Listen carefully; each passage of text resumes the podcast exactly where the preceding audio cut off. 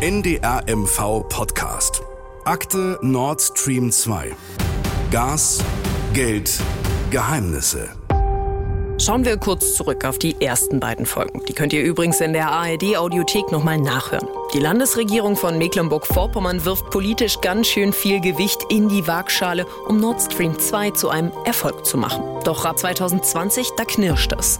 Sanktionen drohen alles zum Scheitern zu bringen. Alle suchen nach Lösungen. Aber wer sind eigentlich alle?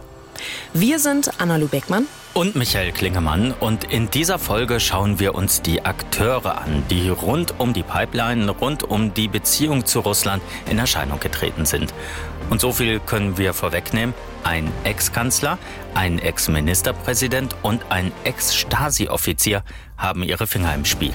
Es mutet so an, als habe sich die Ministerpräsidentin Schwesig förmlich vor dem Kreml in den Staub geworfen. Es gab eine ganz enge Beziehung. Es ist ein äh, bestimmter Personenkreis, der immer wieder auftaucht. Es ist schon äh, sehr bedenklich, dass so eine Person in der Staatskanzlei ein- und ausgehen konnte. In der aktuellen Landesregierung wollen wir uns jetzt vor allem drei Gesichter anschauen, die rund um das Projekt Nord Stream 2 von Bedeutung sind. Da ist natürlich an allererster Stelle die Ministerpräsidentin Manuela Schwesig sich zu nennen. Egal wie man zu Nord Stream 2 steht, es ist ein rechtsstaatlich genehmigtes Projekt und deshalb dürfen nicht die Betriebe, die an diesem Projekt arbeiten, wie der Hafen Mukran, hier bedroht oder sanktioniert werden. Manu, wie sie in ihrer SPD genannt wird, ist seit 2017 Regierungschefin. Damals übernimmt sie die Amtsgeschäfte von ihrem Vorgänger Erwin Sellering. Der gilt als ihr politischer Ziehvater, wie es häufig gerne mal heißt. Von ihm erbt sie in gewissermaßen den russlandfreundlichen Kurs der Landesregierung Mecklenburg-Vorpommerns und sie führt ihn fort. Aber sie ist nicht das einzige Ziehkind Sellerings, um mal bei diesem Begriff zu bleiben. In der aktuellen Landesregierung gibt es noch jemanden, der öfter so bezeichnet wird. Wir haben ihn in den vergangenen Folgen schon zweimal gehört. Mit dem Wissen von heute müssen wir leider konstatieren, dass es gescheitert ist, keinen Erfolg gehabt hat, dass die Erwartungshaltung, dass im Handel zu bleiben, im Kontakt zu bleiben, gesellschaftlich verbunden zu bleiben, Gesprächskanäle zu haben, nicht dazu geführt hat, dass es uns gelungen ist, diesen völkerrechtswidrigen Angriffskrieg der russischen Staatsführung auf die Ukraine zu verhindern. Das ist Christian Pegel. Er war in der entscheidenden Zeit rund um Nord Stream 2 der zuständige Energieminister. Mittlerweile ist er Innenminister. 2012 macht Erwin Sellering ihn zum Chef der Staatskanzlei, also quasi zu seiner rechten Hand. Und zwei Jahre später befördert Sellering Pegel zum Energieminister. Er gilt als der Ideengeber, als Architekt der Klimaschutzstiftung. Aber darauf gehen wir in der nächsten Folge ausführlich ein. Aber mit einem Mann innerhalb der Landesregierung hatte Pegel in dieser Phase der Entwicklung der Stiftung ganz besonders viel Kontakt. Das geht aus dem internen Schriftverkehr der Staatskanzlei hervor. Und dieser Mann, der klingt so. Auch wenn der Ansatz richtig ist, den Menschen in der Ukraine angesichts der schrecklichen Auswirkungen des Krieges humanitär zu helfen, hat hierfür, wie Sie sicher auch wissen, die Bundesregierung die Zuständigkeit, die Mittel und die Möglichkeiten, so zu helfen, dass die Hilfe auch dort ankommt, wo sie vor Ort ankommen soll. Das ist Heiko Goye. Genauso wie Schwesig und Pegel ist er SPD-Mitglied. Er wird unter Schwesig zum Chef der Staatskanzlei in Mecklenburg-Vorpommern. Und gemeinsam mit Pegel arbeitet er damals an der Idee der Stiftung. Kleine Info am Rande. Mittlerweile hat Schwesig ihn zum Finanzminister gemacht. Die beiden kennen sich übrigens aus ihrer Zeit als Bundesfamilienministerin. Und auf dem Berliner Parkett, da kennt sich Goye ziemlich gut aus. Dort war er unter anderem einer der Redenschreiber von niemand Geringerem als Gerhard Schröder. Es gibt eine gegenseitige Abhängigkeit, wie wir alle wissen, etwa zwischen Russland, dessen Staatsbudget ja doch sehr abhängig ist von Öl- und äh, Gaslieferungen, und uns, die wir auch angesichts der Klimapolitik, die die Regierung macht, brauchen wir eine sichere Erdgasversorgung. Gerade einmal drei Wochen nachdem Schröder damals die Amtsgeschäfte an Angela Merkel 2005 übergeben hat, wird bekannt, er steht ab jetzt auf der Gehaltsliste von Gazprom. Vom Altkanzler zum ja, Gaslobbyisten. Schröder ist unter anderem Aufsichtsratschef bei Nord Stream 2. In dieser Funktion hält er den Draht zu seinen SPD-Kollegen in Schwerin aufrecht. Und genau bei denen bleiben wir jetzt erstmal. Ein Name ist jetzt schon richtig häufig gefallen, und zwar der von Ex-Ministerpräsident Erwin Sellering. Also einer der wichtigsten Angriffe gegen die Arbeit für Nord Stream 2 ist ja, dass so getan wird, als sei das auf den Weg gebracht worden, um Putin einen Gefallen zu tun. Ja? Und da muss man noch einmal sagen, so war das nicht. Sondern es ging darum, etwas für die Menschen im Land zu tun. Er gilt als der Wegbereiter der Russlandpolitik in Mecklenburg-Vorpommern. Er ist beispielsweise der Erfinder des Russlandtages, der seit 2014 alle zwei Jahre ausgerichtet worden ist. Und das wurde damals schon kritisch gesehen, aber auch heute noch, wie beispielsweise von Nina Katzemich von Lobby Control. Da war ihm auch wirklich egal, was Herr Putin gerade in äh, Russland äh, mit seinen Nachbarländern so treibt. Sellering wird dann später von Schwesig zum Vorstandsvorsitzenden der umstrittenen Klimaschutzstiftung gemacht. Aber wieso eigentlich Sellering? Das wollten wir von Christian Pegel wissen. Ich habe Erwin Sellering die Frage gestellt, bevor ich irgendwas über die Stiftung erwähnt habe, ob er in seinem Leben nochmal vorhabe, in die USA zu fahren und ob sein Haus abbezahlt sei. Das waren nämlich die beiden maßgeblichen Punkte, bei denen ich nicht sicher wusste, ob der Vorstand nicht ernsthaft in Kauf nimmt, das irgendwann nicht mehr zu können. Von daher war sehr klar, dass wir Personen brauchen, die sagen, ich bin von solchen Dingen nicht mehr abhängig. Und äh, dann ist ein längerer Prozess und dann ist mit Erwin Sellering jemand, der einfach als Führungskraft viele Jahre Erfahrung hat, der unerschrocken ist, aber der insbesondere bei den beiden Fragen sagen, sagen konnte, das würde mir als Drohung äh, nicht entgegengehalten werden können. Das ist nichts, was mich erschrickt. Sellering war also der Mann, der für das gute Verhältnis mit Russland bereit war, als Stiftungsvorstand in die Schusslinie amerikanischer Sanktionen zu geraten. Aber warum? Das erklärt er selbst so. Da spielt auch eine Rolle, dass ich an die Souveränität Deutschlands glaube und denke, äh, wenn hier was gemacht werden soll, eine mit allen Genehmigungen versehene Pipeline, rechtmäßige Pipeline, wenn, wenn die behindert werden soll, dann muss es schon eine, einen rechtlichen Weg der Bundesregierung geben und nicht einer aus, ausländischen Macht, die sagt, ich will das nicht. Ja, das ist für mich keine Kategorie, der ich mich beugen würde. Und Sellering baute sich aber auch schon vorher ein breites Netzwerk auf. Seine Mühen wurden auch belohnt mit dem Freundschaftsorden Putins. Den hat er allerdings nach Kriegsbeginn zurückgegeben. Und jetzt machen wir mal ganz kurz einen kleinen Cut. Bevor wir jetzt weiter auf die Netzwerke und Akteure im Land schauen, wollen wir euch mal ganz kurz jemanden aus unseren eigenen Reihen vorstellen. Frank Bräuner. Er hat uns viel geholfen bei den Recherchen für diese Folge. Ja, ich arbeite seit 1999 für den NDR in Mecklenburg-Vorpommern, bin in der Redaktion Politik und Recherche angesiedelt und habe auch in den vergangenen Jahren schon immer zu den Themen Nord Stream 2, Klimaschutzstiftung und auch zu den Russlandtagen recherchiert. So, und jetzt zurück zu Sellering. Der Ex-Ministerpräsident steht nicht nur an der Spitze der Klimaschutzstiftung, er hat im Herbst 2018 auch den Verein Deutsch-Russische Partnerschaft MV, abgekürzt DRP, gegründet. Die Ostsee-Zeitung schreibt damals, Ziel ist es, ein privat organisiertes Netzwerk zu schaffen, mit Segen der Regierungschefin Schwesig. Frank Bräuner hat zur DRP recherchiert. Frank, äh, was ist denn jetzt wirklich das Ziel der DRP? Offiziell geht es dem Verein um Jugend, Sport und Kulturaustausch zwischen Deutschen und Russen. Aber schon die Mitgliederliste lässt Zweifel daran aufkommen, ob da nicht noch ganz andere handfeste Interessen dahinter stecken. Gut 70 Mitglieder hat die DRP, also durchaus übersichtlich, aber die Zusammensetzung, die lässt aufhorchen. Der Verein wird nämlich wesentlich von Personen getragen, die mittelbar oder sehr unmittelbar mit Nord Stream 2 verbunden sind. Kritiker sagen sogar, die Nord Stream 2 AG habe den Verein mitgegründet. Unter anderem saß saß der Sprecher des Unternehmens, Steffen Ebert, mit im Vorstand der DRP ähm, Vertreter von Sportvereinen, Kultureinrichtungen, die mit russischem Geld gesponsert wurden, sind im Verein vertreten. Auch der Russlandbeauftragte der Landesregierung Tischendorf saß mit im Vorstand. Der Wirtschaftsjurist lebt und arbeitet in Moskau, gilt dort in Wirtschafts- und Politikkreisen als bestens vernetzt. Bei all diesen wirtschaftlichen Interessen, die da zusammengebracht wurden, können einem wirklich Zweifel kommen, ob es bloß um Jugendaustausch ging. Ende April diesen Jahres hat die deutsch-russische Partnerschaft auf NDR-Anfrage hin mitgeteilt, dass Nord Stream 2 die DRP jährlich mit 20.000 Euro unterstützt habe. Und bemerkenswert ist auch, dass sich der Verein und die von Gazprom mitfinanzierte Klimaschutzstiftung des Landes sich zunächst mal die gleiche Adresse und sogar den gleichen Briefkasten in Schwerin geteilt haben.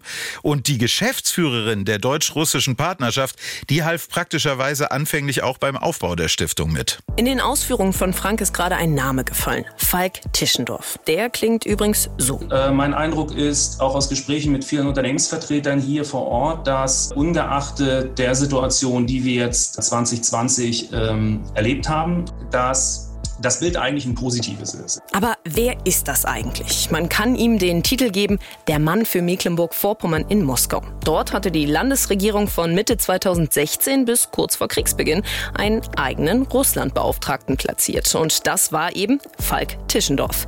Er ist gebürtiger Schweriner. Seine Arbeit ist seit dem 28. Februar des Jahres ausgesetzt.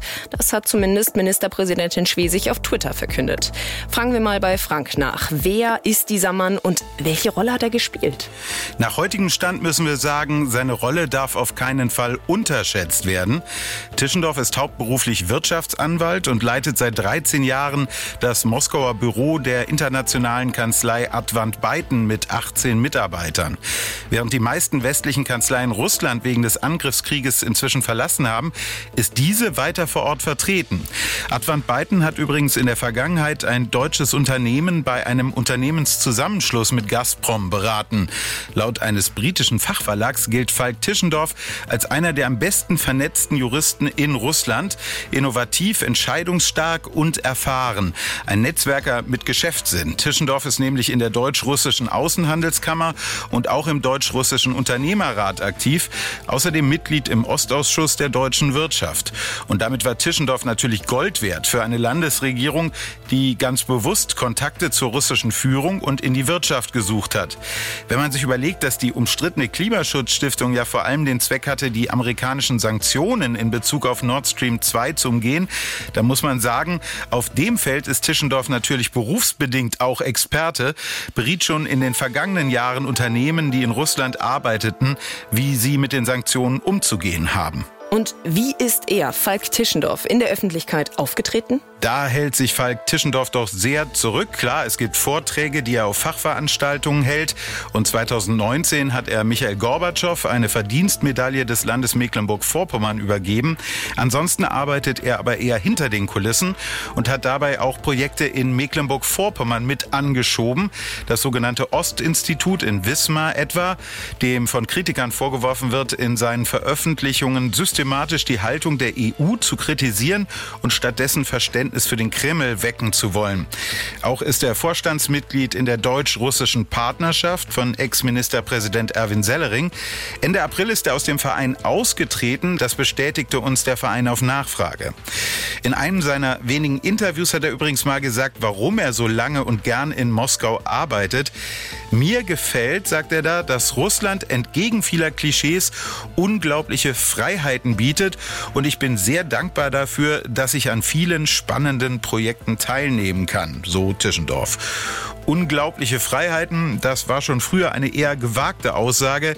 In der gegenwärtigen Situation wäre Tischendorf damit wohl zum Problemfall für jede Institution in Deutschland geworden. So viel also zu Falk Tischendorf. Aber in Sellerings DAP-Verein sind auch andere Mitglieder, die für Fragezeichen sorgen. Ich selber kenne sie persönlich nicht besonders gut. Sie ist Parteimitglied im Kreisverband Schwerin und war auf Veranstaltungen, die von der SPD waren oder auch Veranstaltungen, wo ich als Ministerpräsidentin aufgetreten bin. Die Frau, über die die Ministerpräsidentin und Landeschefin der Sozialdemokraten hier spricht, war immerhin SPD-Kandidatin zur Landtagswahl im vergangenen Jahr. Ihr Name Gayane Kirakosyan. Zahlreiche Fotos zeigen sie mit Manuela Schwesig und anderen Spitzenköpfen der Partei. Heute kann oder ja, besser möchte sich aber kaum noch jemand daran erinnern. Aber Frank hat zu ihr ausgiebig recherchiert. Deswegen die Frage, Frank, wer ist diese Frau? Diese Frau ist vor allem ein großes Rätsel. Das beginnt schon bei der Frage, wie sie eigentlich heißt. Wir konnten nachweisen, dass sie in den vergangenen Jahren drei Namen benutzt hat, parallel. Gayane Kirakosian, Gayane Werk und Diana Werk. Merkwürdigerweise ist das anscheinend niemanden in der SPD aufgefallen, denn bei ihrem Parteieintritt oder auch später musste sie wohl nie einen Personalausweis vorlegen.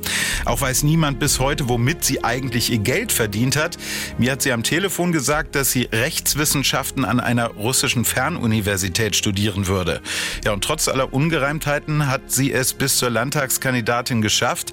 In den Landtag wurde sie zwar zunächst mal nicht gewählt, aber sie war Nachrückerin für ein Mandat, falls ein anderer Abgeordneter ausscheidet. Genau das ist Ende April passiert.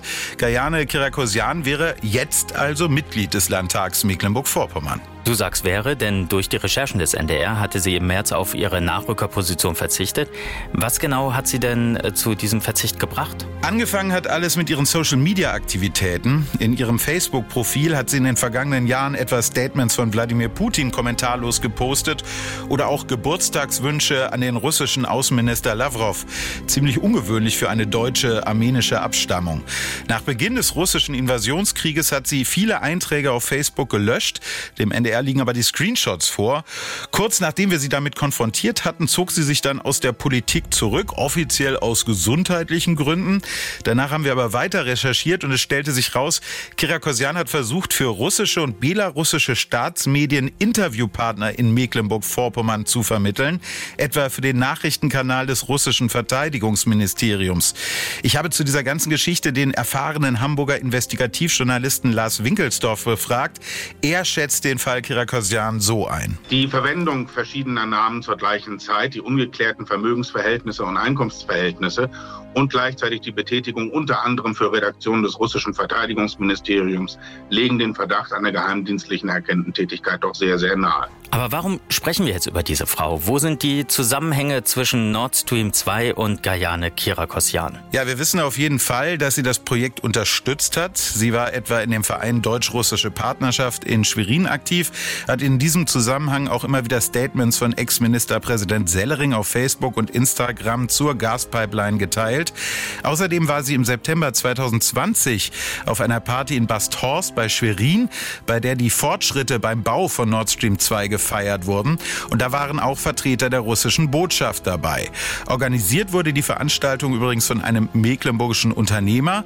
Und genau der taucht dann kurz danach wieder in einer Propagandasendung eines russischen Nachrichtenkanals zu Nord Stream 2 auf. Vermittelt hatte dieses Interview Gayane Kirakosian. Ja, und das ist natürlich eine Recherche zu einer Frau, an der wir und vor allem Frank dranbleiben werden. Schauen wir nochmal auf den Beginn der Folge. Wir haben gesagt, es gibt einen Ex-Kanzler, Schröder, jetzt mehrfach gefallen. Es gibt einen Ex-Ministerpräsidenten, das ist Sellering, auch ihn haben wir euch schon kurz vorgestellt. Und dann haben wir euch noch einen Ex-Stasi-Offizier versprochen. Baubeginn ist geplant für Frühjahr 2008. Äh, der erste Strang, die erste Lieferung soll im Oktober 2010 in Lubmin anlanden. Das ist er, bei einer Pressekonferenz zu Nord Stream 1 damals. Das ist Matthias Warnig. Er wird auch gerne der deutsche Oligarch genannt. Warnig ist der Geschäftsführer von Nord Stream 2 und zusammen mit Gerhard Schröder im Aufsichtsrat bildet er ein durchsetzungsstarkes Duo, wenn es um die russischen Wirtschaftsinteressen geht. Warnig gilt als absoluter Vertrauter von niemand Geringeren als, Achtung, Wladimir Putin. Frank, wie eng war denn wirklich dieser Kontakt? Auf jeden Fall kennen sich die beiden schon sehr lange. Warnig hatte 1991 von seinem damaligen Arbeitgeber, der Dresdner Bank, den Auftrag, die erste Filiale einer westlichen Bank in St. Petersburg zu eröffnen. Dafür wartete er angeblich acht Stunden lang im Vorzimmer des damaligen Vizebürgermeisters der Stadt, dessen Name Wladimir Putin. Warnig hatte Erfolg bei ihm und durfte die Bankfiliale eröffnen. So geht jedenfalls die eine Geschichte. Ob das wirklich der Beginn dieser wunderbaren Freundschaft zwischen den beiden war, ist umstritten. Ein polnischer Journalist behauptet, dass der Ex-Stasi-Offizier den Ex-KGB-Agenten Putin schon in den 80er Jahren kennengelernt habe. Damals arbeitete Warnig als Spion in Düsseldorf. Auf jeden Fall ist Warnig Teil eines Netzwerkes früherer Stasi-Spitzenkräfte, die nach der friedlichen Revolution Karriere in der freien Wirtschaft machen und dann auch gerne vom Kreml abgeworben werden, um russische Interessen durchzusetzen und sich vor allem auch um die Nord Stream Pipelines zu kümmern. Nachdem Putin Präsident wird, bekommt Warnig jedenfalls wichtige Posten in den großen Öl- und Gaskonzernen des Landes eine ganz erstaunliche Karriere. Und nicht nur zu Wladimir Putin hat Warnig gute Beziehungen, auch zu Gerhard Schröder. Wie sieht das eigentlich genau aus? Ja, da passt kein Blatt Papier zwischen Schröder und ihn. Warnig hat beispielsweise die große Gala zum 70. Geburtstag des Altkanzlers in St. Petersburg organisiert. Gäste dabei waren unter anderem Wladimir Putin und auch Ex-Ministerpräsident Erwin Sellering. Und ansonsten, Schröder ist Aufsichtsratschef von Nord Stream 2, Warnig Geschäftsführer. Seit gut 17 Jahren arbeiten die beiden insgesamt zusammen. Auch im Aufsichtsrat des Ölkonzerns Rosneft sind beide vertreten. Im September 2000 2020 haben sich Warnig und Schröder mit Ministerpräsidentin Schwesig auf Usedom getroffen. Danach trafen sich Warnig und die Regierungschefin noch öfters, gerade als die amerikanischen Sanktionen drohten. Ein dänischer Journalist hat es mal so formuliert, gemeinsam seien sie unglaublich produktiv. Schröder, der Spieler mit dem großen Politiknetzwerk und Warnig, der kühle Rechner und erfahrene Geheimdienstprofi. Die Zeitung Die Welt meinte vor kurzem, Warnig sei sogar einflussreicher als Schröder. Der Manager, der das Licht der Öffentlichkeit eigentlich sonst eher scheut, scheint darauf auch durchaus stolz zu sein, denn er hat mal in einem Interview gesagt, dass Putin zwar kein Handy habe, er ihn aber jederzeit erreichen könne. Und wie hat Warnig auf die russische Invasion in der Ukraine reagiert? Er gab sich zerknirscht, würde ich mal sagen. Er persönlich halte diese kriegerische Auseinandersetzung für unverantwortlich. So formulierte er es in einem schriftlichen Statement. Einen militärischen Konflikt in der Ukraine habe er nicht erwartet, so Warnig. Jedenfalls stört der Krieg seine Geschäfte. Nord Stream 2 ist inzwischen pleite, die Internetseite ist offline, alle Telefonleitungen des Konzerns, der in Zug in der Schweiz ansässig ist, sind tot. Allerdings kann Warnig noch mit einem echten Alleinstellungsmerkmal glänzen.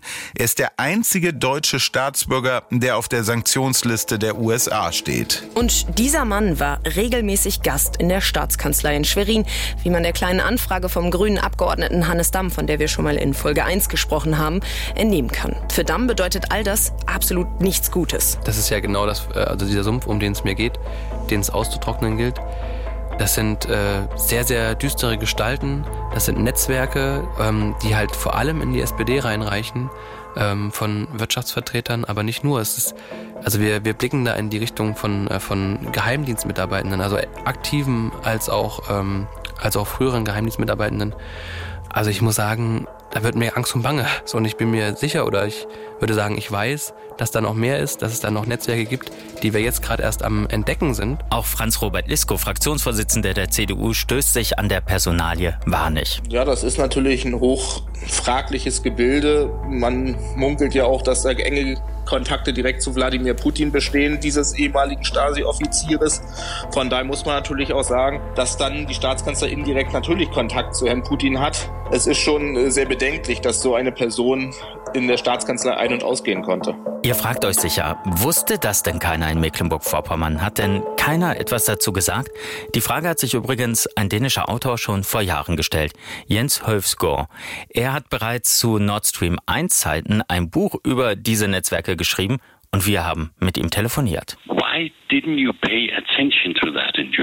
Warum haben Sie in Deutschland nicht drauf geachtet? Warum haben Sie nicht darauf geachtet, wie und mit welchen Werkzeugen Sie arbeiten?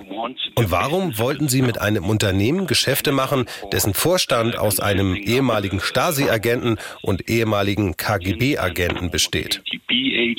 Ich habe mich gefragt, wie konnte das passieren? Er selbst hat dazu übrigens eine Antwort bzw. eine Art These. Sie wollten es nicht sehen und wir wollten es auch nicht sehen. Weil wir hier in Dänemark wussten auch Bescheid über Herrn Putin und seine Vergangenheit und über Herrn Warnig und seine Vergangenheit. Aber wir konnten Geschäfte mit ihnen machen und russisches Geld war im Westen sehr willkommen bis 2014. Vielleicht hat er damit ja recht. Vielleicht wollte es niemand sehen. Irgendwo in diesem Netzwerk zwischen gemeinsamen Konzertbesuchen mit anschließendem gemeinsamen Dinner auf Usedom und vielen, vielen E-Mails, da entstand die Idee der Klimaschutzstiftung, der Rettungsplan für Nord Stream 2. Und wir alle wissen, dass dieses Projekt umstritten ist, ideologisch umkämpft. Und deswegen, wenn wir uns auf diesen Weg begeben, müssen wir uns klar sein, werden wir auch Gegenwind aushalten müssen. Ich finde, das ist kein Problem. Wir sind norddeutsch und stehen stark und fest im Sturm, wenn es drauf ankommt. Aus unserer Perspektive könnte man die Stiftung vielleicht eher in Stiftung deutsch-russischer Zusammenarbeit umbenennen. Der tatsächliche Zweck dieser Stiftung ist, ein klimaschädliches Projekt voranzutreiben und damit ist es eigentlich eine Stiftung gegen den Klimaschutz. Es ist natürlich schon fraglich, inwieweit man diese Stiftung eine Umwelt- oder Klimaschutzstiftung nennen sollte. Das ist eher äh, fake. Und nach dem deutschen Stiftungsrecht hätte deswegen diese Stiftung nicht genehmigt werden dürfen. Millionen, Schweigen, geheime Geschäfte und russischer Einfluss auf die Staatskanzlei in Schwerin. Mehr dazu in Folge 4. NDR MV Podcast. Akte Nord Stream 2. Gas, Geld, Geheimnisse. Ein Podcast des NDR Mecklenburg-Vorpommern.